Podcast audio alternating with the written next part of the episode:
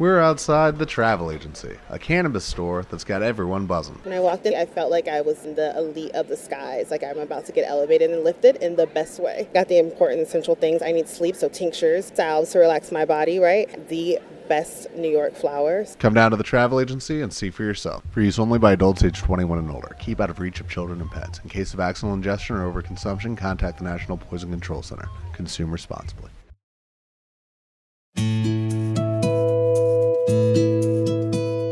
Historia del history of Puente the Viejo old es bridge is unknown, as is the case with so many other medieval bridges, with the first references to it being found in the work of Pascual Madoz in the 19th century, having been overlooked in previous dictionaries.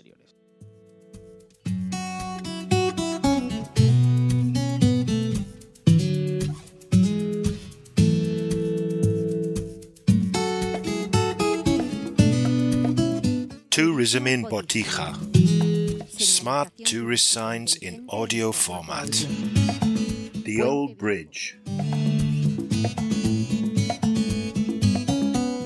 In this case, the fact that it was not mentioned in the land registry of the Marquis Ensenada or the Real Audiencia de Extremadura inquiries in 1791 does not imply that it did not exist years before, judging by the construction style.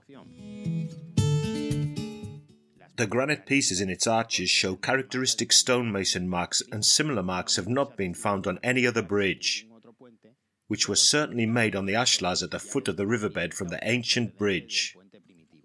In addition to being previously marked and repositioned, they have broken and worn corners, which shows that they were dragged and knocked against each other after the bridge was destroyed by floodwaters.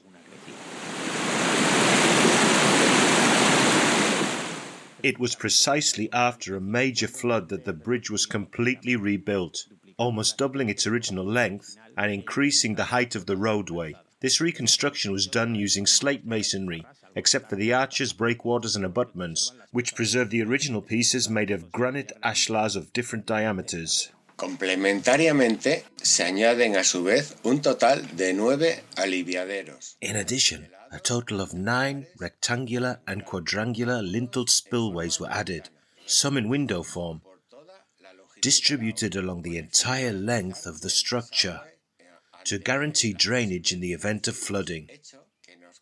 A fact which confirms residents' fears that the bridge would be destroyed again by another great flood. Judging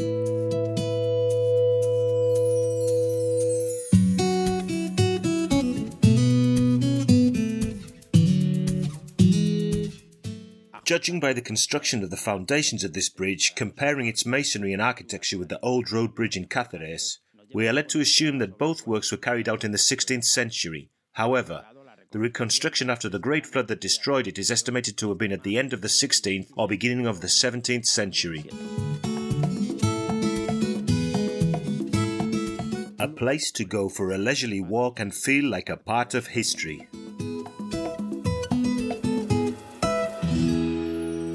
A production for Radio Viajera financed within the framework of the Project for the Development of Smart Villages of the Government of Extremadura and the European Union, with the support of the Botija Town Council and the collaboration of Roots Around Extremadura.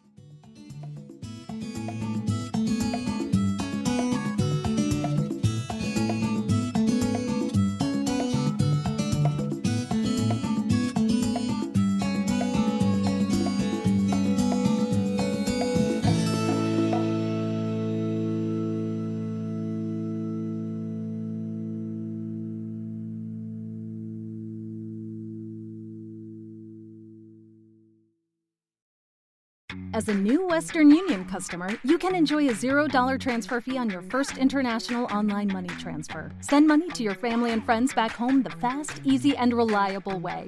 Visit westernunion.com or download our app today to get started, and your first transfer fee is on us. FX gains apply, not available for credit cards and transfers to Cuba. Services offered by Western Union Financial Services Inc. and MLS 906983 or Western Union International Services LLC NMLS 906985.